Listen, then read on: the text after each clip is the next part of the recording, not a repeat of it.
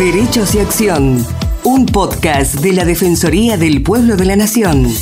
Producido y realizado íntegramente por el área de comunicación para compartir diferentes temas de interés general y del accionar de la institución. Conducen Estefanía González Isola y Fernando Almirón. En el marco de una escuela intensificada en el área de conocimiento, esto es actividades científicas, el uso de las nuevas tecnologías es cotidiano, ya que se realizan de forma constante distintas experiencias que involucran el uso de sensores y actuadores. En este sentido, un profesor de la Escuela Primaria Común número 3 del Distrito Escolar 8 de la Ciudad Autónoma de Buenos Aires, junto a sus alumnos, presentó un proyecto de nuevas tecnologías y ciencias denominado Aprender para Ayudar. El mismo surgió a partir de la detección de una problemática concreta por parte de los alumnos. Las personas ciegas tienen la dificultad para identificar en qué momento un recipiente, taza de té, café, vaso de agua, etc., está lleno. Actualmente lo hacen colocando el dedo dentro del recipiente con la eventual consecuencia de que si el líquido servido está caliente se queman. A partir de esta problemática se decide construir un dispositivo que detecte cuando este recipiente está lleno, emitiendo un aviso sonoro. Para hablar de ello, estamos en comunicación con Mario Efrón, que es facilitador pedagógico digital de la Escuela Primaria Común número 3 del Distrito Escolar 8, que es una escuela intensificada en actividades científicas de gestión pública de la Ciudad Autónoma de Buenos Aires. Hola Mario, ¿cómo estás? Gracias por estar con nosotros. Hola, ¿cómo están? Bueno, una alegría poder este, compartir este espacio. Perfecto, Mario. Mira, bueno, primero quiero que nos cuentes un poco cómo te acercás a hacer este trabajo de facilitador del proceso pedagógico digital y cómo, cómo se crea este proyecto, cuáles son las principales características. Bueno, eh, los facilitadores pedagógicos digitales trabajamos en las escuelas de la ciudad, cada escuela tiene su facilitador, donde lo que hacemos es trabajar conjunto con los docentes buscando la forma de articular el uso de nuevas tecnologías con los contenidos curriculares, ¿no? de los contenidos de la currícula, viendo de qué forma se integran eh, las nuevas tecnologías a esos contenidos. En el contexto justamente de esta escuela intensificada, en actividades científicas, nosotros tenemos mucha cantidad de tecnología,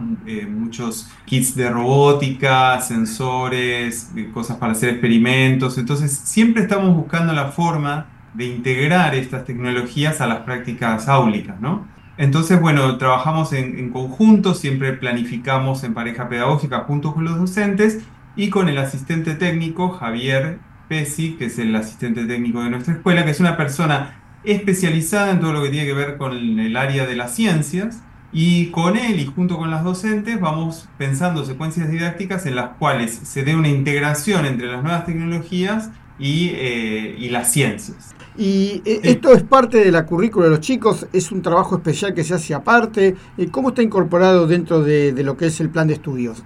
O sea, lo que es, lo que es la currícula, lo que es la currícula son los, los contenidos curriculares. Nosotros lo que pensamos son estrategias novedosas, que sean eh, convocantes para los niños y las niñas este, y que aborden esa currícula de una forma creativa. En ese sentido es que surge este proyecto.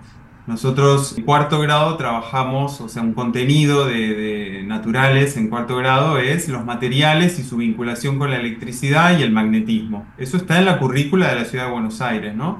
Nosotros tomamos ese contenido y vemos de qué forma lo podemos trabajar de una manera justamente creativa, innovadora, y ahí es donde entra en juego la tecnología, bueno, Javier, que es, este, como les decía, el asesor técnico, este, lo que hizo fue traerme un video de una eh, influencer que es este, ciega y, y, ella muestra un dispositivo que le trajo su hermano del exterior, un dispositivo que le ayuda justamente con esta tarea que a priori para nosotros parece tan simple como servirse un vaso de agua o servirse un café, para las personas que, tienen esta discapacidad, eh, bueno, es una problemática. Entonces esta chica estaba muy contenta de ver cómo había recibido este dispositivo y cómo la ayudaba en su vida cotidiana. Javier me dijo, ¿podríamos hacer algo de esto acá en la escuela?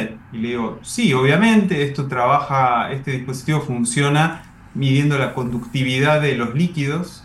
Entonces cuando detecta que hay un líquido que, que justamente es conductivo de la electricidad, eh, emite una señal sonora. Así que nos entraba perfecto con el contenido curricular que teníamos que trabajar en cuarto grado.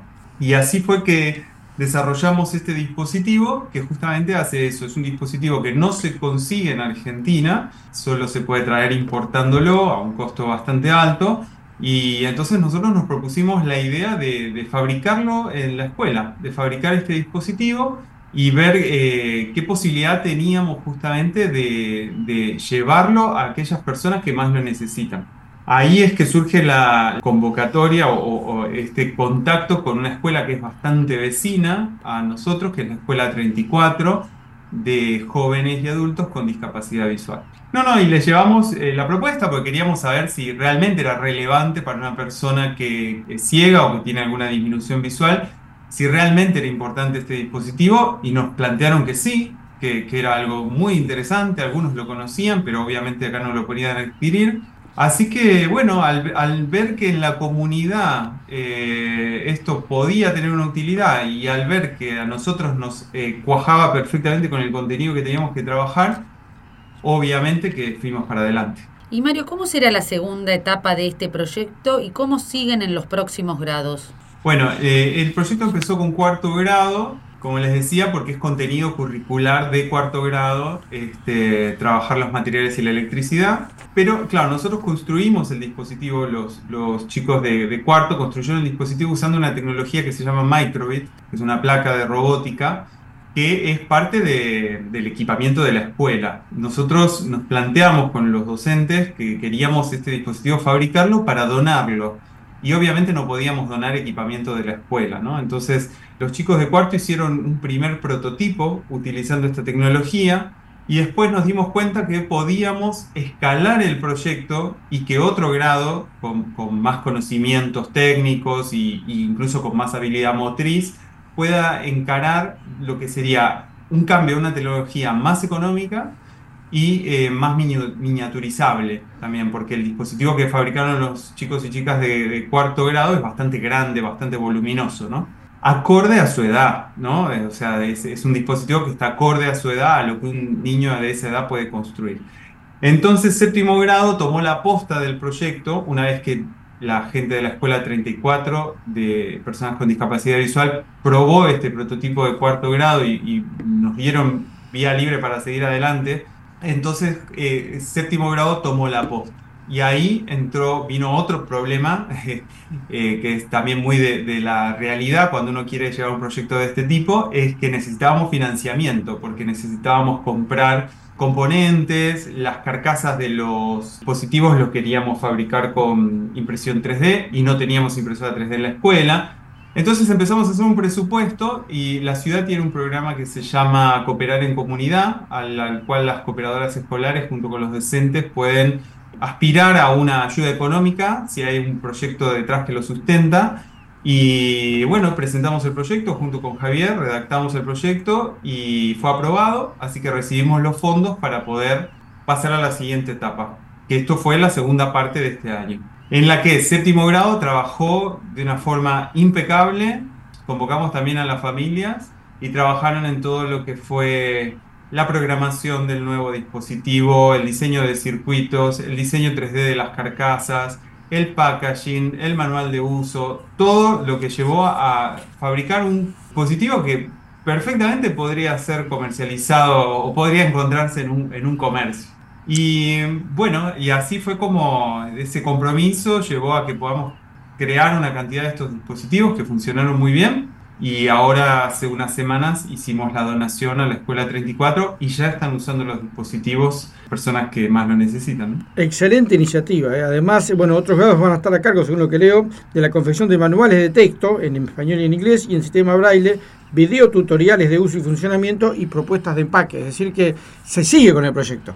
Sí, la idea es que esto tuvo un impacto tan bueno en la comunidad escolar que la idea es continuar el proyecto el año que viene, seguir fabricando estos dispositivos. Como vos decís, hay, algunas cosas que quedaron pendientes, como por ejemplo hacer un manual en braille, este, hacer eh, algún otro tipo de tutorial que ayude a las personas este, a tener acceso a esto.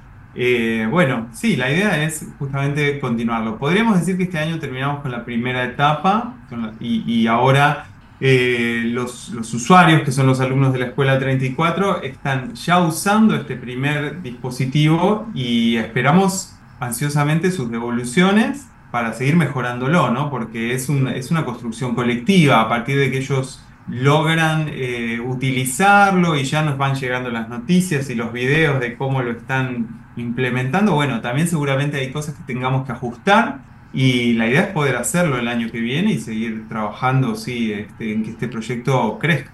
Perfecto, Mario. ¿Y guarda articulación con el proyecto escuela? ¿Cómo? Bueno, eh, sí, el proyecto escuela bueno, no todas las personas saben que es un proyecto escuela. El proyecto escuela es, es el proyecto que es transversal a toda la institución, ¿no? Y nuestro proyecto escuela está muy vinculado a la comunicación, al vínculo con los demás. Este, y en ese sentido, poder eh, vincularnos con otra escuela, salir un poco de lo que es el ecosistema escolar, que a veces es un poco cerrado, y poder abrirlo a la comunidad, abrirlo a las familias que vinieron a trabajar voluntariamente en jornadas de trabajo que hicimos para fabricar estos dispositivos. Todo eso tiene que ver con esta construcción de comunidad, que es una parte muy importante del proyecto escuela. Así que sí, es, eh, en ese sentido también está alineado, ¿no? Y bueno, y por supuesto dentro de, este trabajo, ¿qué es lo que vos sentís que, que aprendieron o que incorporaron los alumnos de este, de este proyecto?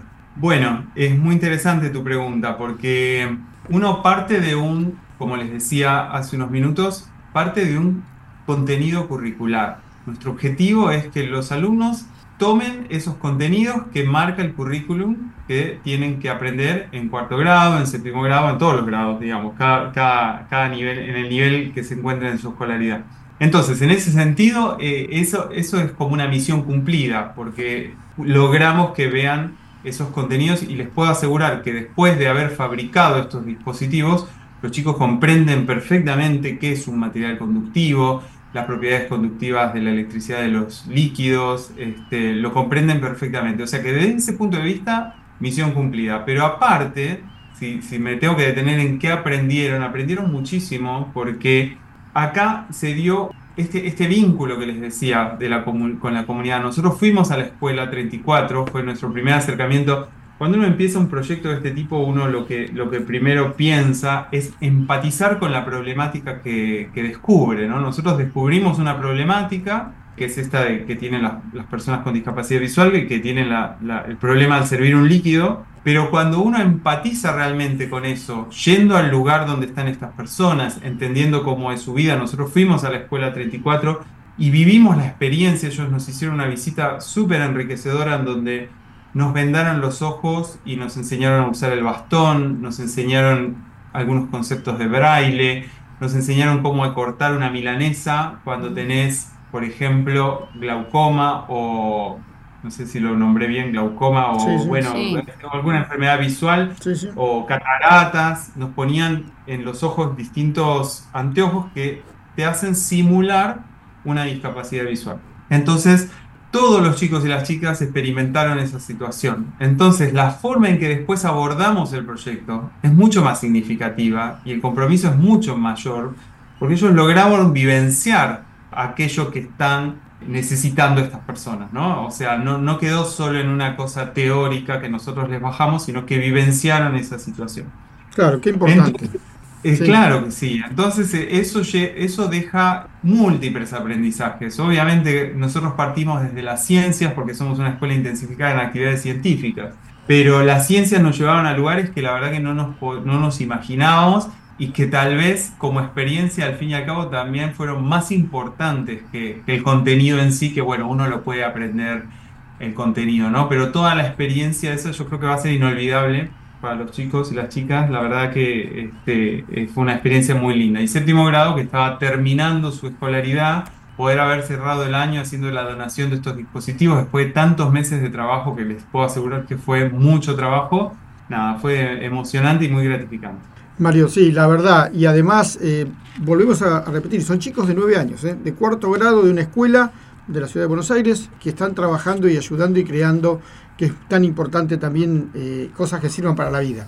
fundamental. Claro, son chicos de 9 años, cuarto grado, 9, 10 años, Sí, sí. y después eh, Lo- séptimo grado, que como les decía, Sí. tomó la posta, que son chicos de 12, 13 años ya, algunos. Además, uno eh, tampoco nos imagina que los chicos trabajen en esto, ¿no? Que sea, que haya este tipo de trabajos dentro de lo que es el- el- la escuela, el plan de estudio. ¿no? A veces uno piensa que es solamente estudiar y leer un libro, y bueno, hay un montón de otras cosas también que se van enseñando y que quizás la gran, la gran mayoría de la gente no las conozca. Mario, te felicitamos mucho por esto, ¿eh? Y a seguir Bueno. laburando, a seguir trabajando. Bueno, muchas gracias, gracias por el espacio, No, por, por por favor. permitirnos contar esta experiencia. Si quieren conocer eh, un poco más sobre nuestra escuela y ver a luego del proceso de trabajo, tenemos un Instagram que es arroba escuela 3D8, arroba escuela 3D8, todo junto. Sí. Y ahí este, hay algunas imágenes de nuestros eh, encuentros de trabajo, los, el día que donamos los dispositivos, bueno, y pueden ver el dispositivo en funcionamiento también ahí. Muchas gracias, Mario. Hasta luego. Bueno, hasta luego. Muchas gracias por escucharnos. Los esperamos en una nueva emisión de Derechos y Acción.